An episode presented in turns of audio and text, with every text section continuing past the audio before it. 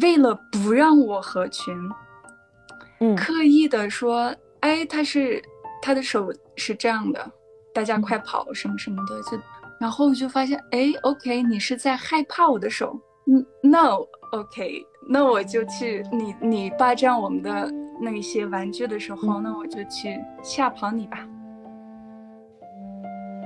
我对自己的手的这个认知也是从出生就是这个样子，到碰到每一件事情，摩擦出不一样的火花、不一样的感受、不一样的体验之后，自己去选择接受哪一面，或者说这个可能会是一个优点，也可能是一个缺点，就是不一样。可能有些人长得胖，有些人长得瘦，有些人长得矮，像我长得高，嗯其实也没有多大的区别。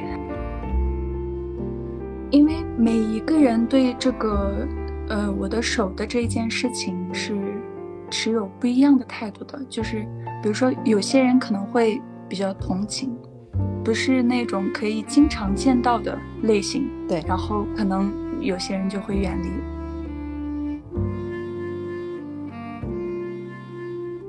Hello，大家好，欢迎收听新的一期一点不同，我是 DL。这一期节目我邀请了我新认识的朋友谢礼拜，你可以跟大家说一声嗨。嗨，大家好。嗯，我先呃跟大家讲一下我是怎么认识的谢礼拜。虽然我们现在是在两个地方，我在北京，他在喀什。那我是在我的朋友圈看到我周边的朋友会跟着你的视频打卡瑜伽，还有冥想，并且是用我们的母语维吾尔语去录制的，我就觉得哇，好亲切呀！因为我们平时接触的可能都是用中文来录制的这样的节目，呃，用自己的母语去听的话，可能感受又不太一样。所以我就 follow 了你的这个视频，并且去看。看的过程当中，刚开始也没怎么样，后面我就觉得，哎，我是不是看自己看错了？因为我有注意到你的手，因为视频又没有办法放大，所以我就看了好几个，所以我就感觉，嗯，他确实另外一只手就是手掌。就在那个时候，我就触动到了，因为作为普通人，身体健全的 so called 我，在我的日常生活当中，让我去非常自然的去表达，我有时候也会有发怵的感觉，所以我就瞬间找了我周边的经常会转发你视频的人，我就说你认不认识这个姑娘，然后赶紧给我介绍一下。今天就是想跟你一块儿去探索一下你的这个人生的成长经历，呃，希望这一期节目也可以给其他的收听的小伙伴带来一定的嗯启发。我的这个引入有点太长了，然后我就是说可以启发到，那是最好的。对，因为我再也普通不过了，就是一个平凡的人嘛，可能稍微跟大家不一嗯样而已。嗯，对，但其实我发现，就是因为我们都是普通人，然后你做到了我们其他人没有做到的一些点的时候，反而我觉得这种共鸣和这种连接感是会会更强的。你是从什么时候就是真正的意识到自己和别人不一样的地方的？嗯，说到这个，其实因为我是先天性，我一出生就是这样的。嗯然后就像我们，就比如说你和我们，我我都是女孩子，我们一出生就是女孩子，跟嗯男孩子可能不同。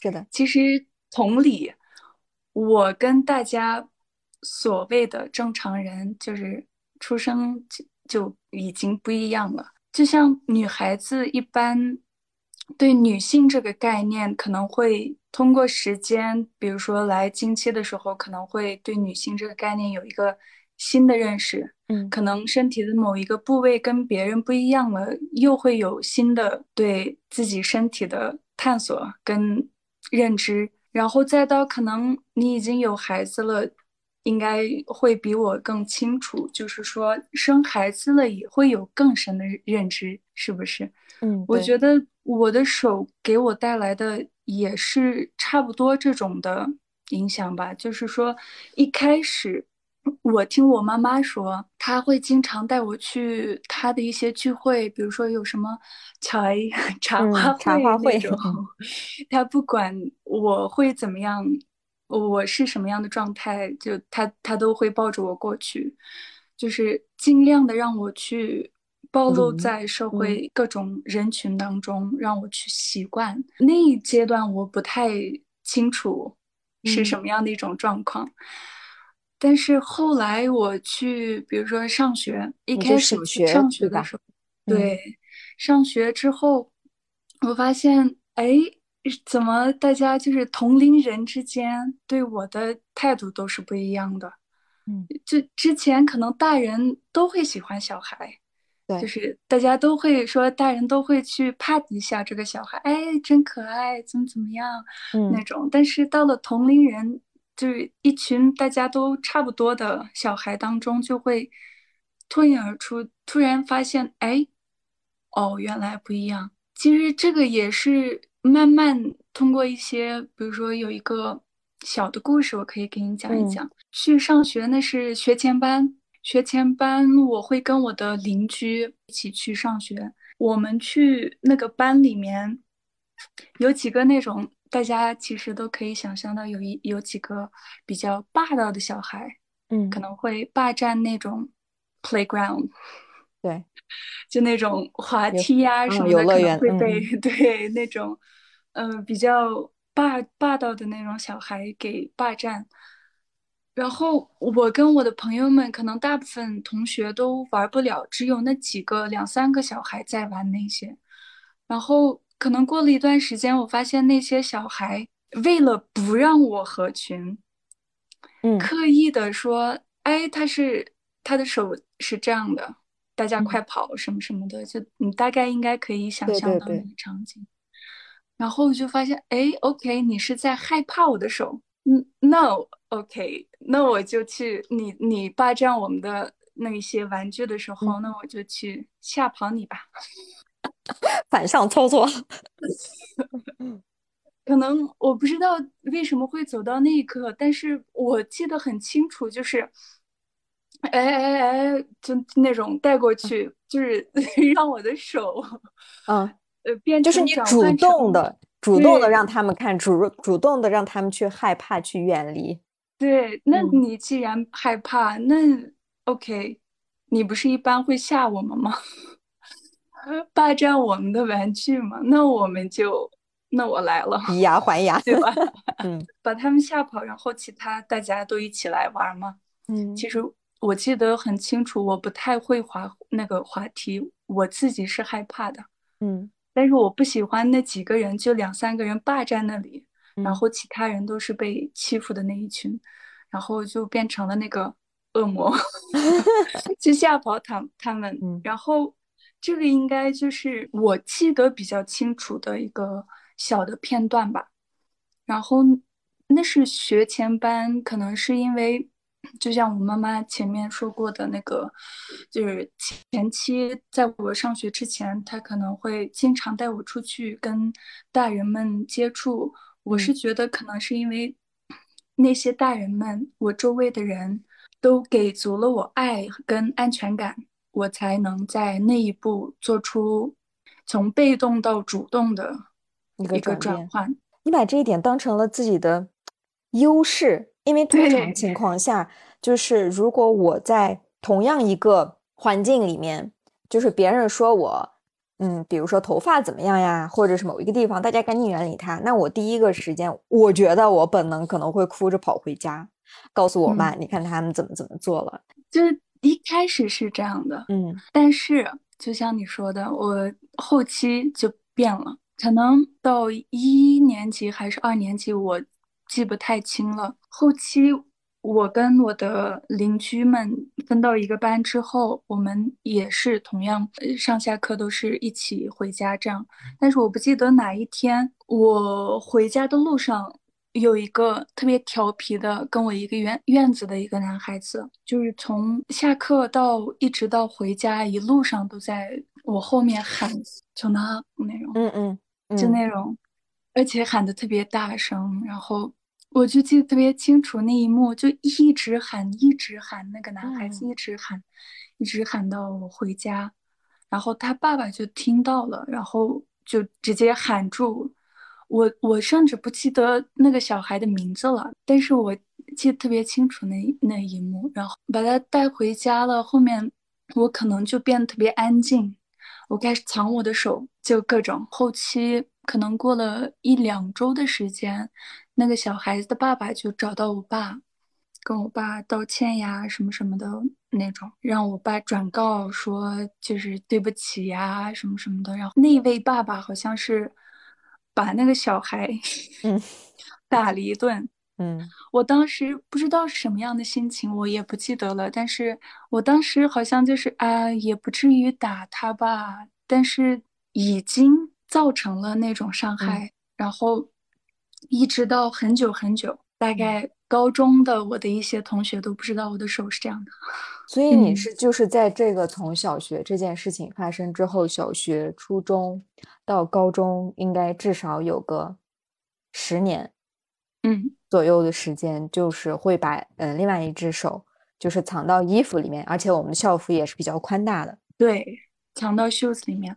嗯，因为每一个人对这个呃我的手的这件事情是持有不一样的态度的，就是比如说有些人可能会比较同情。有些人可能会可以说就是想要远离、保持距离，因为大家都是人类，大家都喜欢完美的事物、美好的事物。我不是那种可以经常见到的类型，对。然后可能有些人就会远离，也是完全可以理解的。哎，我忘了中间有一件事情，我是从那一会儿开始开始藏，对吧？一直到四年级下学期的时候，我的小学的班主任。在一一次班会上点名，就是说问今天那会儿我们是那种，嗯，有那种煤炉，应该是叫这个，对对对，用那个去烧火，让班里面暖和起来那种。那会儿还没有暖气，班主任让我呃那个今天的点火的人站起来，刚好是我，然后我站起来说，他就痛骂了我一顿。你没有手就可以偷懒了吗？你没有手就可以做不好这个事情了吗？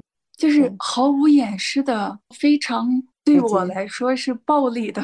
那你有会有把这件事情就是给家里人说过吗？或者你的朋友当时？那会儿我应该是那一段时间整个人都是变了的一个状态。你知道我妈妈有一个特别好的方法，她要是没办法从我这儿获取信息的话。嗯他会让我躺在他的腿上，给我挖耳朵，让你彻底的放松和放下你的那个防御机制。他给我挖耳朵，他就给我挖着耳朵，他就问：“最近学校发生了些什么事情吗？”说：“没有呀。”他说：“嗯，班主任也没说什么吗？”说：“没有呀。”然后，那你为什么什么？为什么这么安静呀？我好像是我记得安静了不久，嗯，就说出来了。我就说班会上老师这么说，他知道这个事情之后，就去学校说能不能换一个班级，让我换到其他班级。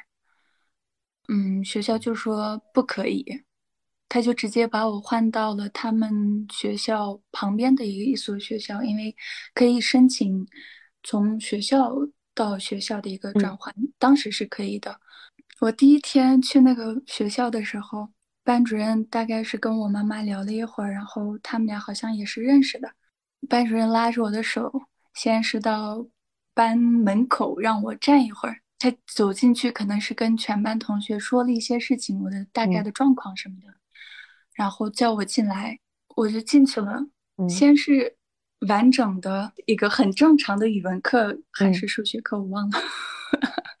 上完之后打铃了，铃声响响完，大家全部绕在我我我身边就一圈儿，然后各种给我送礼物，你知道吗？就是哦，有送送本子呀，送铅笔呀，什么就各种小礼物。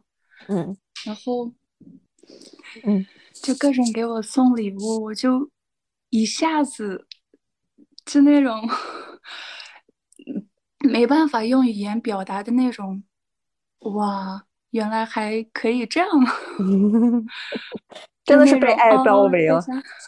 对，就那种包围的死死的，就就特别有爱。然后，而且因为那个学校特别小，一个年级只有两个班，全部学生都会一块儿去玩，跟八小的那种感觉完全不一样。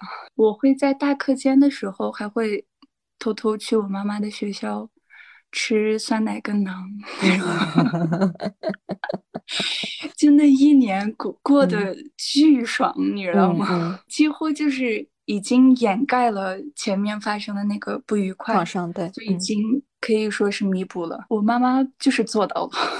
然后后面我通过这一些对于我来说比较大的事件之后，就会说更加的确认，为了保护我自己，我会去掩盖这个事实，我会去把手先。藏在我的校服袖子里面，嗯，然后有必要的时候，或者说我觉得他能接受，我确定这是一个善良的人，安 全的一个 对。然后我才会跟他说，我有一个事情想跟你说。我一般都会这么引导去告诉他们，他们也会有有的已经见过了，只是没有说，因为我平时都是藏着的。有些可能没见过，可能就会觉得啊，你是怎怎么做到一直藏着我都没有发现的那种，非常的 surprise。嗯，就是那样过了很久，一直到高中毕业，大学可能也都是，大部分人都不知道。但是那会儿我也不会说啊，大家看这是我的手，没有 没有现在这么坦然了。对对对 对，一百个人一百种反应，我会选择性的去表达，选择性的去面对，这样。后面大学毕业，再到社会，我的第一份工作是在北京，嗯，是一家创投公司。在那一家公司，我也没有提前跟人事说我的手的事情，因为我觉得我可以做的可能比正常人好，我有那个自信，我有那个信心，没有必要提这个事情，因为这是一个只是外表上的一个不一样的点。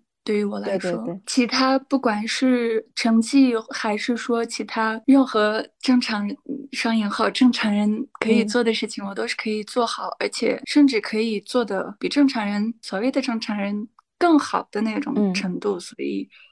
我觉得没必要，我就没有说。但是后来可能是我是有做运营，然后打字的时候，然后我的人事可能路过，哎，发现了。过了几天，叫我去他的办公室单独去聊这个事情。嗯，我去上交了一些我的残疾人证书啊，什么什么的，因为我有那个证书。嗯，他们知道了之后。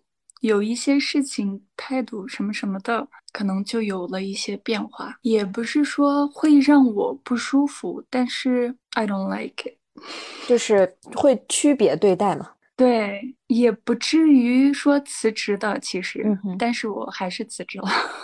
嗯，我说我想要不要自己做点什么事情，那我当自己的老板试试吧。然后 我就去创业了。嗯，哎呀。Anyway，我绕得太远了，就是这样一层一层，可能，嗯，就像我刚刚一开始说的，女性对自己的身体还有女性这个概念的认知一样，我对自己的手的这个认知也是从，嗯，出生就是这个样子，到碰到每一件事情，摩擦出不一样的火花，不一样的感受，不一样的体验之后，自己去选择接受哪一面。或者说，这个可能会是一个优点，也可能是一个缺点，就是不一样。可能有些人长得胖，有些人长得瘦，有些人长得矮，像我长得高，嗯，其实也没有多大的区别。可能这个本质上的区别还没有男女之间的那种差别那么大，那是比较大的，对吧？对对。但是我的手。这这个事情其实差别并不大。平时我可能双手交叉，还有你看过我的瑜伽的视频的话，有一些手指支撑那些，可能我没办法做。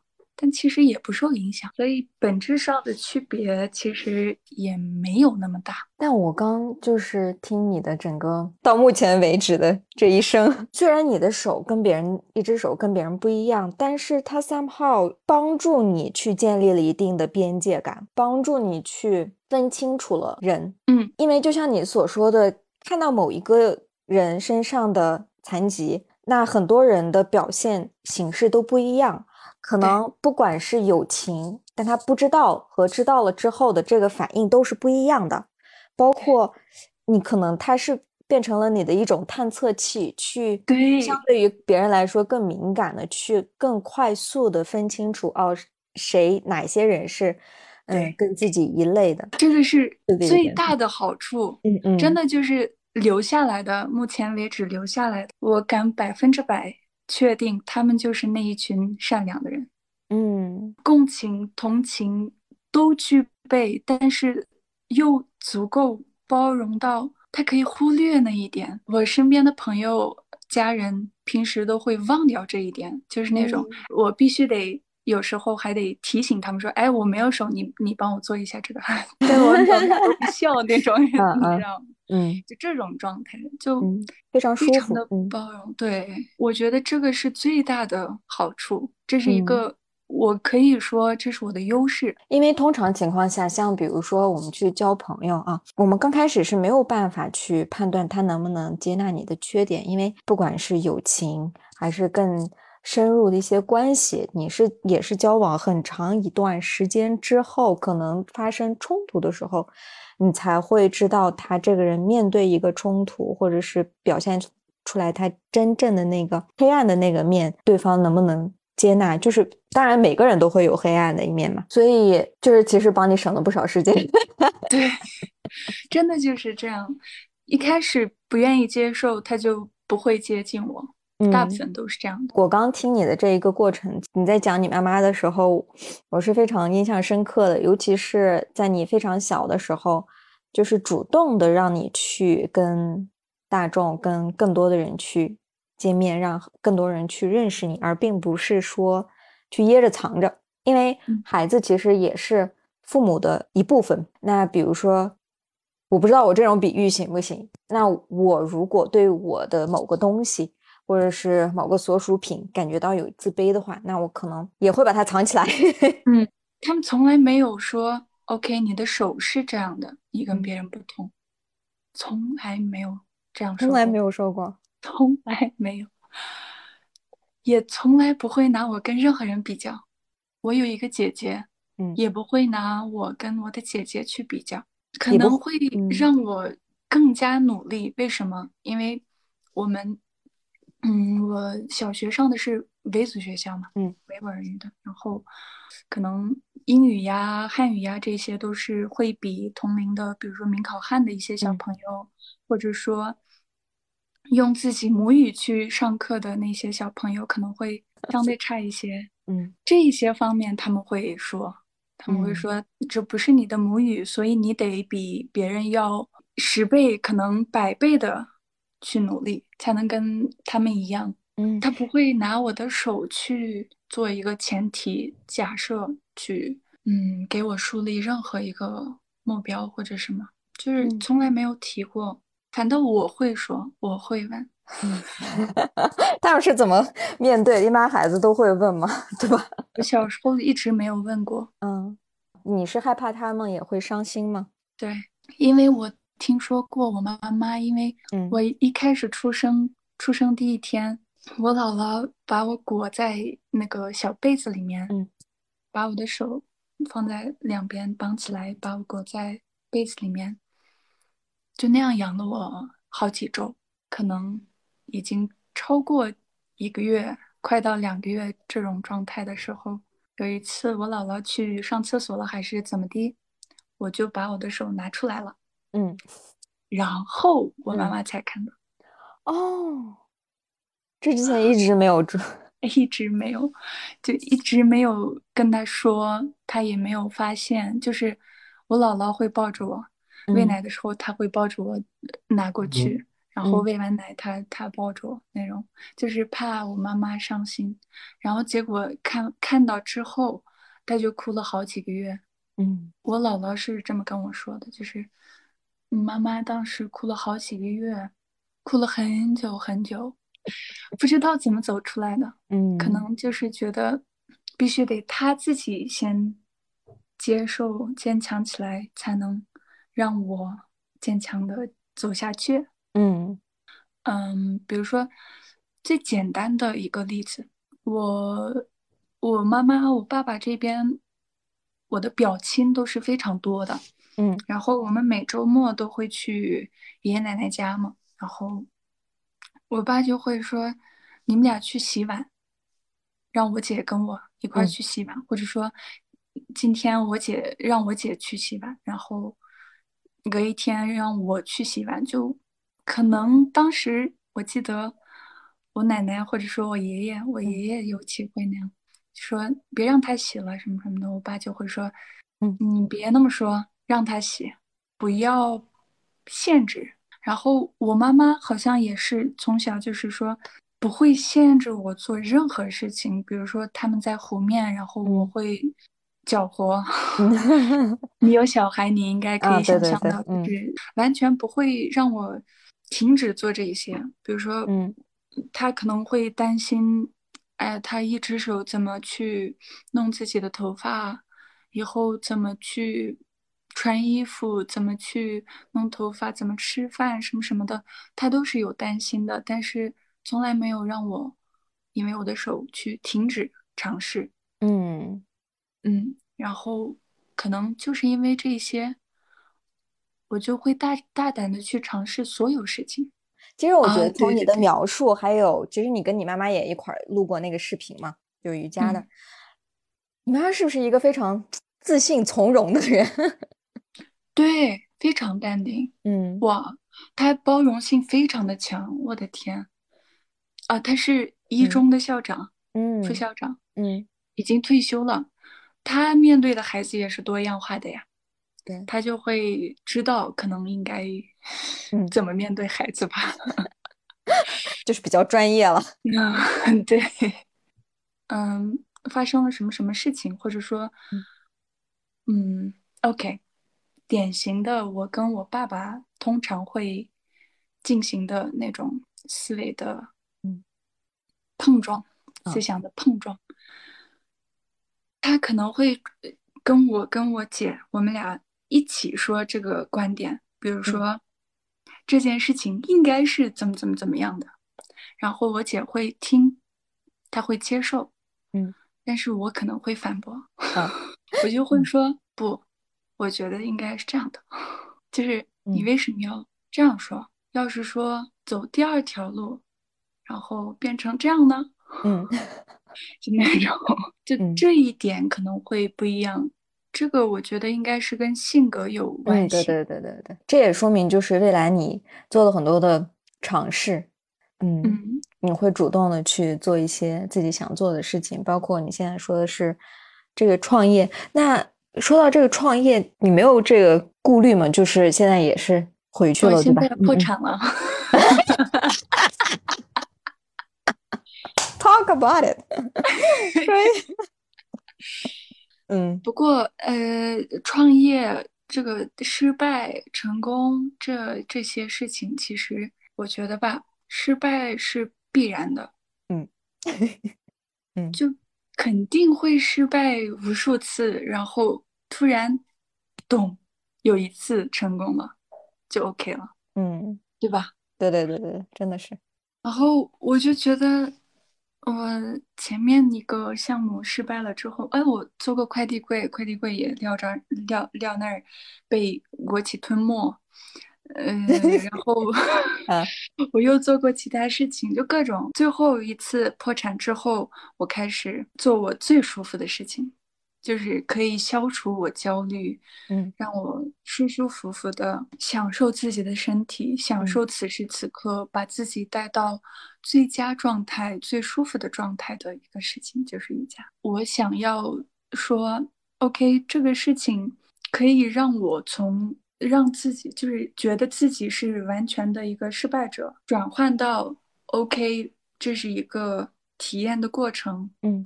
我可以失败，可能就像落叶之后，过了一段时间，它还会开花开果，就是要经历这一个时期。让我有了这个意识的这个事情后，就想抓住这个去让更多人知道。而且我回新疆之后，发现就是大家都是在买各种教练的课程什么的，但其实不是所有人都需要去当瑜伽教练，对吧？可能，嗯，就像我前面发的，晚上十分钟、十五分钟，早上再十分钟，就分阶段，或者说抽就抽出个十分钟，再让自己出现一下，live in that moment，然后去投入就够了。没必要说一定要考一个什么什么样的证书什么的才能说 OK，我在学瑜伽，我在关注自己，在爱护自己。嗯，然后我就觉得我可以弄一下看看。嗯，然后首先监督自己去，呃，让自己投入到瑜伽这个事情里面。再一个就是扩充资源，维吾尔语的母语的一些。教程呀，或者说各种有价值的视频，还是太少，不算太多。我觉得还是可以挖掘一些，就像我们这一个年龄阶段，年轻人去做出更多的事情，更更多的留下更多的有价值的东西。嗯，然后我就觉得，既然我有妈妈，还有我的这些想法，那我就去记录一下，提供给附近的这些妈妈们，不管是。腰酸背痛的，还是说精神上需要一些宁静的、安安静的一些时间的调整自己的一个状态的一个时间，嗯，所以我就开始做啦。然后这也才四十多天嘛，所以说这个成功跟失败其实无关紧要，只要觉得自己在做自己喜欢的事情，或者说觉得自己的时间过得有价值，体现了一点价值给自己，或者说。任何一个人最重要的还是自己吧，嗯，最重要就是你自己做这件事情的感受，对，被自己认可了，那什么都好说，是这样的。哎，你说到这儿的时候，我觉得我们可以展开说一下创业这个过程啊，就是你把创业用了一种另外一个词叫项目。做的好几个项目，嗯，因为是这样，就是你刚开始是我们聊的，就是播客的前半部分一直在聊，就是你的手，然后你怎么去慢慢去接纳它，然后以这个为媒介去建立自己的边界感，离开让自己不舒服的环境或者是人，最后就慢慢就选择了。回到新疆，不管怎么样，就是在这个过程当中，你选择了去创业，这个也跟你的性格有关啊。就像你刚才所说，你比较喜欢尝试一些新的东西，你会都会去尝试去做，包括你的家庭教育也是其中一个比较大的因素，给你提供一个爱与安全的环境，让你去做这些事儿。所以我是想让你，就是能不能展开说一下，你是怎么从你的第一个项目。慢慢慢走到了瑜伽这件事情。OK，我从最开始辞职，嗯，开始说起吧。然后我跟我朋友一块去了上海，过去在一个嗯演唱会上，但是在微博上先认识一个网红小姐姐。嗯，我们在那里认识之后，她她是做彩妆的嘛，然后我就跟她一块儿就开始了。彩妆的创业的一个道路，在上海那段时间，因为你在大城市，你也应该知道，打一份工是没办法生存的。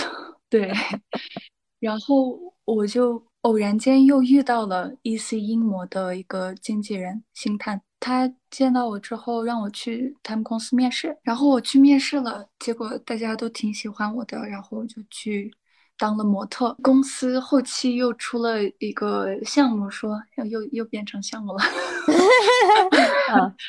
你 说就是把模特训练成 DJ 打碟的哦，就比如说像那种，嗯，走秀的时候会有各种打碟的 DJ。你我不知道你知不知道 Simi Hazy 一个美国的一个 DJ 双胞胎姐妹，给各种。米兰时装秀啊什么的那种大碟的那种，然后我们那个公司也想就是打造出几个 DJ，然后我就报了。其实这个事情，嗯，打一个叉哦，这个事情是我真的坦然去，OK，whatever，this is me。哎，我的手就是这样，你爱怎么想怎么想，老娘就是这样的。对，老老娘就是这样的。你你想接受就接受，不想接受也随意。嗯，DJ 那个事情应该是我到那个点的一个触发的点。怎么说呢？不停的尝试从集体的那个打工的环境走出来，到接触了彩做彩妆的那个小姐姐，跟她一起去探索不一样的。一些我以前没有接触过的一些领域，然后再去接触到打碟这个事情。打碟就是用双手吧？对，应该是用双手的。但是 我用了一只手，嗯，也可以打得很好。然后又是一个给自己不一样的认知。本来我觉得可能需要掩盖的事情，我觉得没必要了。嗯，可能应该就是强大了。以前也不算懦弱，以前也不算弱，只是需要保护自己。后期我又因为种种原因，主要还是因为疫情那前两个月的时候，我妈妈的父亲，我姥爷去世了，然后我姐他们需要搬到乌鲁木齐住，然后我妈妈一个人，我就想的，那我回来吧，嗯，就回来了。那边的所有那些。打碟呀，模特呀，彩妆，所以我放下，直接来开始。然后就是说，那开始现在的状况需要什么？我觉我我就感觉最直观的，我觉得我自己买东西，从网上买东西到我的手中的这个阶段，是快递员联系我的时候我不在家，然后他又带走了，又没有办法放到什么地方。这个事情困扰了我一段时间之后，我就决定做快递柜。然后我做了几个小时几个小区，我不知道你知不知道，开始有一环、二环这种。对对对，知道。然后我在二环路的几个小区里安装了快递柜，就我一个人，一个女孩子，而且是骑着自行车那种。好，那些弄完到现在没有赚钱，因为不停的在封城，再加上开始人不太喜欢。我的印象里是非常愿意去尝试新的东西的，但是我不知道为什么到了那个东西非常方便的一个给可以给他们带来方便快捷的一个东西，他们不愿意去尝试，不知道为什么，嗯，然后就没有被接受。初期这是初期的状况，然后后期我为什么停下来了？是因为我我弄完了五个小区，在阳光小区弄了快两个月吧。我没弄好，物业推向另一方，又推向业主，就是那种不给我机会。然后后期那两个月之后，我就有点怎么说呢？沮丧，沮丧，非常的沮丧。然后想缓一下，结果缓到，嗯，中国铁塔开始弄这个事情。然后就被吞没了。就说，哎，也是因为靠我一个人的力量是没有办法把全开始的这个事这个事情弄起来。嗯，但是你推动了一个变化。对，我也觉得，真的，拍拍自己的肩膀。我虽然说没有赚到钱，但是我也不会后悔。我觉得，哎，挺好，就是年轻有那个劲儿，然后。去尝试了，而且我也有那个劲儿去失败。最重要的是，我弄完这些事情，敢于尝试，而且接受失败，才能站起来，再次站起来去做另一件事情，去继续去尝 试。对，另一个项目，然后说不定哪一天我就 OK 了。最重要的是还是过程吧，锻炼到了。你觉得你最大的收获是什么？就这些失败里面，破产里面，破产里面收获。等一下，这个事情我好像没想过。想过，人是不是特别复杂？因为我是一一直干老师嘛，那我嗯，当老师的人都有一个诟病啊，其实就不太喜欢做复杂的事情。这个复杂包括就是跟人打交道这件事情。我就是想上完我的课，做完我能控制的事情。因为人是复杂的，说到创业或者是嗯，尤其是销售啦，非常考验人性的，尤其是在喀什。对。你说到这些，我又想到中间我跟一个做汽修厂的一个老大哥儿，嗯，你这涉猎的范围也太广了，嗯，就就各种机缘巧合认识到那个大叔，他说他想要做机油，嗯，然后想要做自己的品牌，而且想要是美国或者德国原产的机油。然后说啊，没问题，刚好我有语言方面的优势，我可以帮你联系。然后我联系到了厂家，我联系到了各种价格单，嗯，什么什么的一系列，甚至做到了可以比国内的厂家提供的价格要低的一个程度。你知道那个大哥最后最最后说了什么吗？嗯，最后说：“妹妹，小妹妹，这里是喀什，你知道你一个女孩子跑来跑去做这个事情。”可能也不太合适，因为机油这个事情可能需要我们去跑县城的一些市场去开阔市场，去卖我们的产品。让爆粗口！我觉得你还是适合去做彩妆。Yeah, I understand。我就我 就嗯，就没有这个信用这件事情，对对，然后就 OK，嗯，你说到这个。我就想到，其实其实我们的家乡啊，就是三四线城市。我觉得，因为没有足够的商业化过，就是嗯，不管是大企业、小企业，说实话是非常少的，所以他们的这个契约精神是没有被灌输过的。对，嗯，他们没有这种的，嗯，觉得就是我要做一个长远的事情，嗯，所以这个整个环境都是这样的，可能也不是他一个人。而且包括现在我们从小到大受到的教育，包括这也是我的一个软肋呀，就是不太爱谈钱，一谈钱就觉得好不好意思。其实我也会那样。嗯，你刚刚说你的软肋是谈钱这个事情，我的软肋就是信任人，太容易信任别人了。就是说不会，我不会复杂化。有一段时间我尝试过，就是去阳光小区那一个月，前一个月我是。很单纯的就是寄托希望给别人的那种尝试，然后后面一个月我就开始，那我也玩一点复杂的，但是我自己受不了了。就是说，我不想走那个过程。要是我自己都不认可我自己做的正在做的这个事情，所谓的玩脑子，简单说的就是玩脑子。既然我不喜欢玩脑子，我也不喜欢玩脑子的人，那我为什么还要继续呢？对，那也是我当时为什么停下来的原因。到那个我刚刚说的那个人也是，其实我完全可以。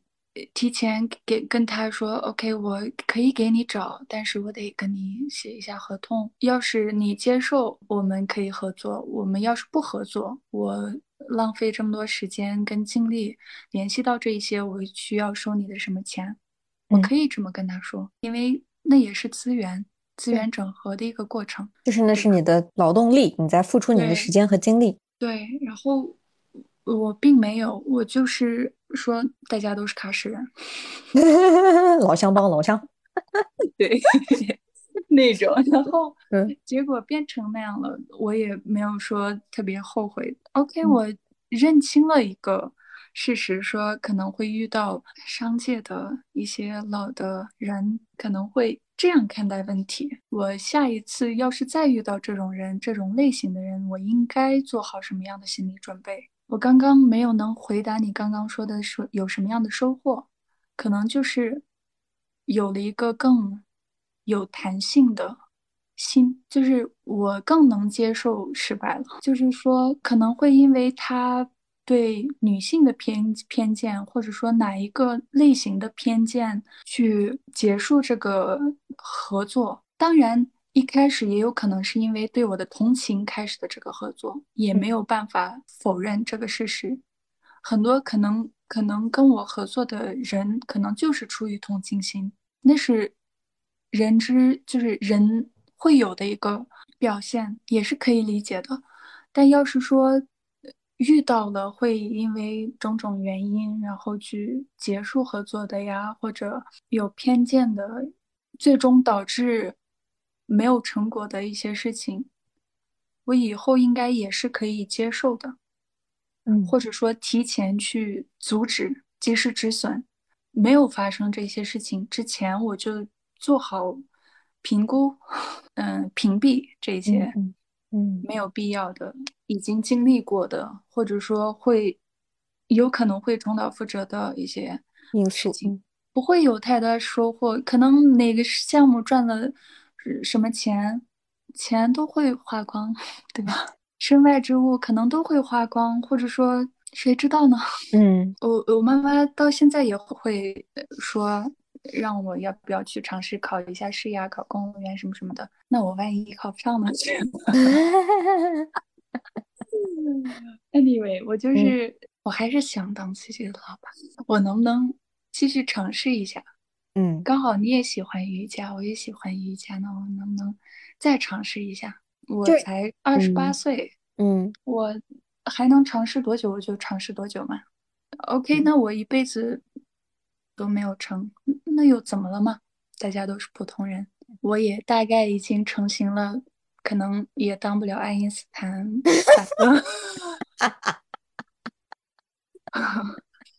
可能要是说，嗯，拿一个铁饭碗的话，我可能那是肯定会有稳稳定的收入，肯定是每个月都有那一桌饭，嗯，那是肯定的。那样也很不错，但是大家都是为了赚那几千块钱。那我要是万一成功了，赚个几百倍咋办呢？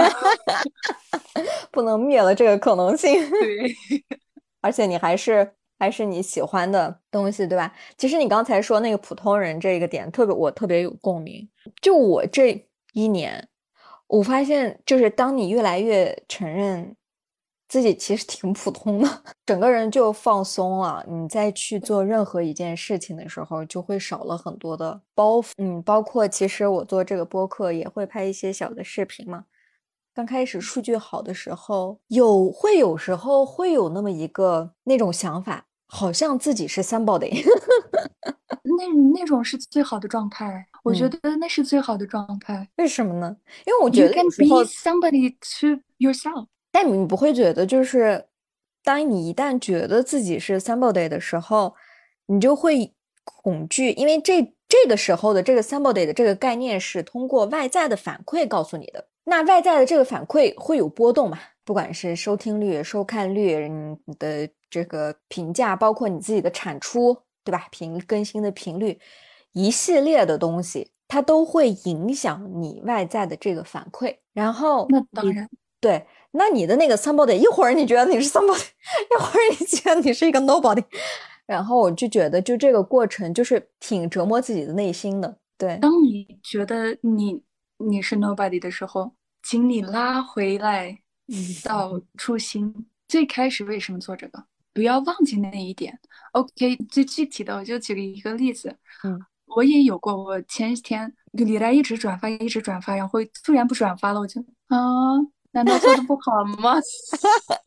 那种感，对我特别感，就是这种感觉，是不是？嗯，是的。但是，嗯，那那也是短暂的，过去了，你得，就是我，我让自己想起来，我为什么要开始做这个事情来着？嗯，OK，我是想要监督自己的同时，要体现一点价值。可能前段时间已经给他提提供过一段价值了，那也 OK 了。OK 啦，不要给自己压力，就是可以随时就是调整。就是我我的理解就是说，当你受到了重视和一些积极的反馈，那你就非常好的去利用这个能量，去表现的更好，去做更多的尝试。当没有外界的这种积极的反馈的时候，再好好的回到自己的初心。嗯嗯。嗯，然后给自己给自己能量，这种感觉。对，然后就像刚刚说的，也有可能是因为失败多了，然后觉得无所谓了，更有弹性了。对，就是不断的练弹性的过程吧，我感觉。嗯，还要再回到自己，说我给自己的价值，我必须得先认可自己，不要因为任何一个。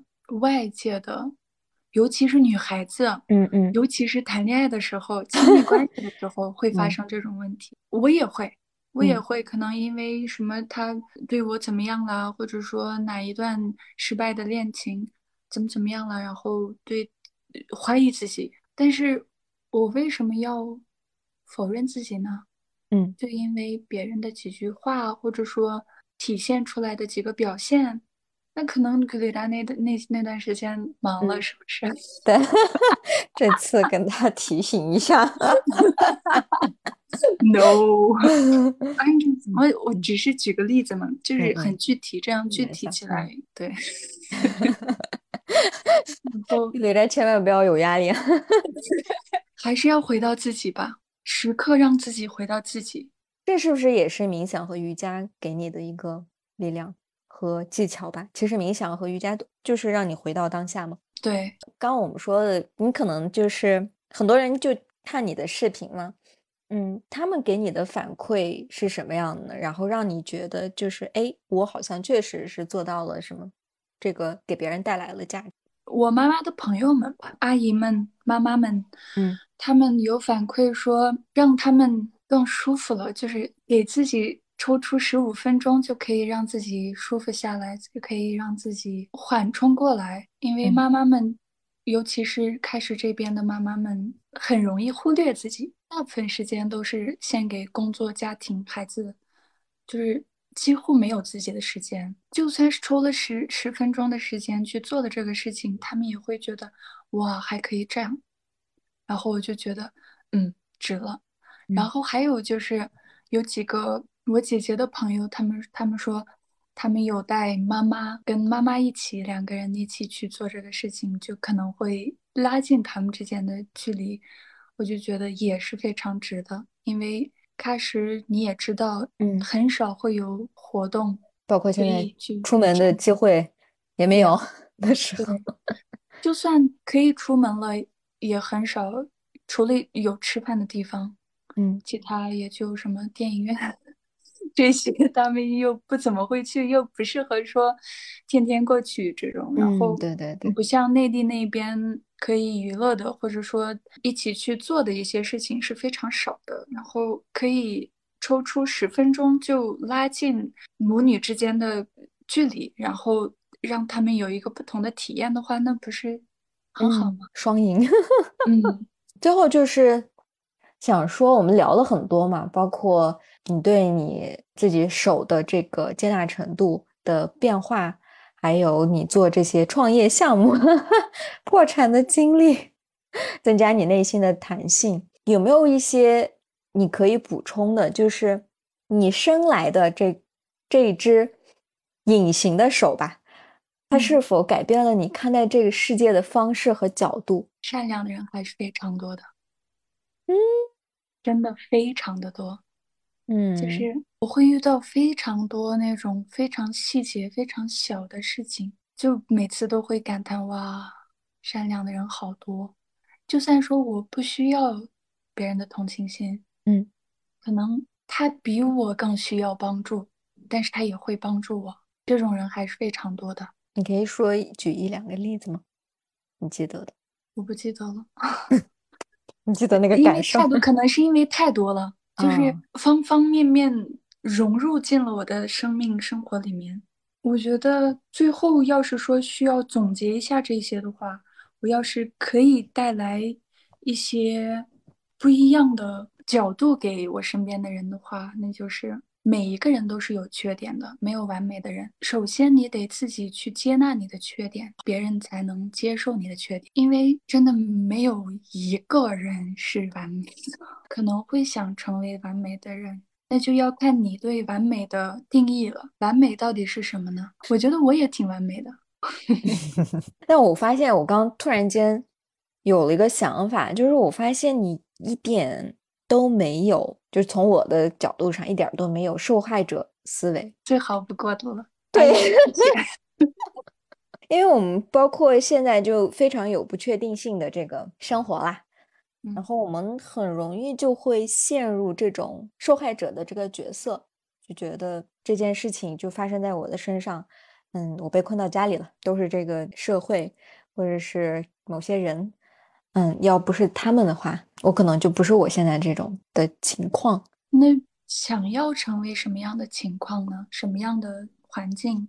要是说这些是环境造成的，或者说一群人造成的，那有没有办法找到跟这个环境和这一群人去共同相处的方式？总能找到，因为人生有太多。可以去欣赏的，可以去体验的，可以让自己开心的事情。首先，你不要把重点放在你没有的东西上。要是说你数出来了一百个你没有的东西，那还会有一千个、一万个、一亿个没有的东西，只会越来越多，倍数 增增长。因为人的心要是一旦贪婪起来，那是非常可怕的。那我们就先从有的这一些开始数，有的这些你数完之后，你再想想，在这些有的基础上，可以增加哪些没有的东西。因为大家都是人，需要一定的条件跟基础，才能去达到，或者说获取你没有的东西。所以你得有非常清楚的认知，说我有这些。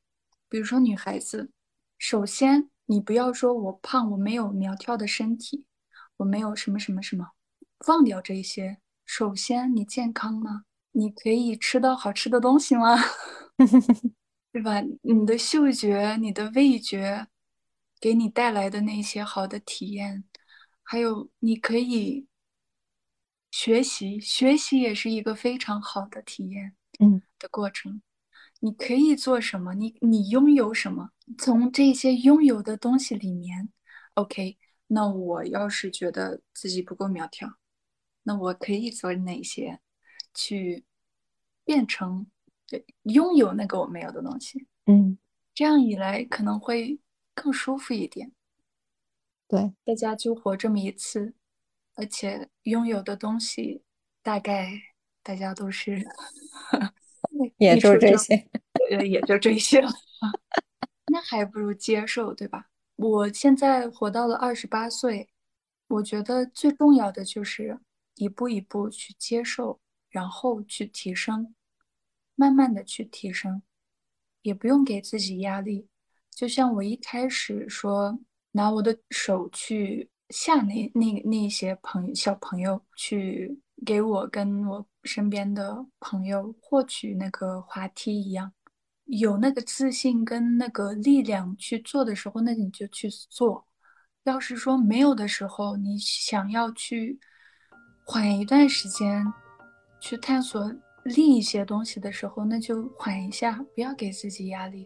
总之就是会成长，可能有有一段时间没有成长也没有关系，给自己时间，就充分认可自己、接受自己、接纳自己，才能更好的去利用这些现有的条件，达到更好的状态。跟自己不要给自己压力吧，充分就 Oh my God，every emotion。is a gift，尤其是女孩子，嗯，你想一下，那么 sensitive，那么美丽，那么啊，那么美丽的一个生物，她们为什么要自卑？为什么要自我否认？我觉得，no，stop，真的就是可以感受到的每一个那些 emotion，那每一个点都是一个礼物，都是我们的内在的力量，嗯，对。不管是生气还是笑，还是哭，还是怎么怎么样，所有的情绪都 OK，都是自己。只要记住过段时间就好了，然后还可以变得更好。对，记得开心就好了。非常感谢，我觉得今天我们聊的 特别好，谢谢 Sherry。希望大家听到我们这一期节目也能收获一些启发和能量。然后大家有什么感悟的话，可以留言告诉我们，非常感谢。关于你的那个视频，我会发到我的公众号里，到时候出来的时候，特别好。我觉得我今天我自己也收获蛮多能量的，那那是最好。希望有一天我回喀什了，可以见面吧。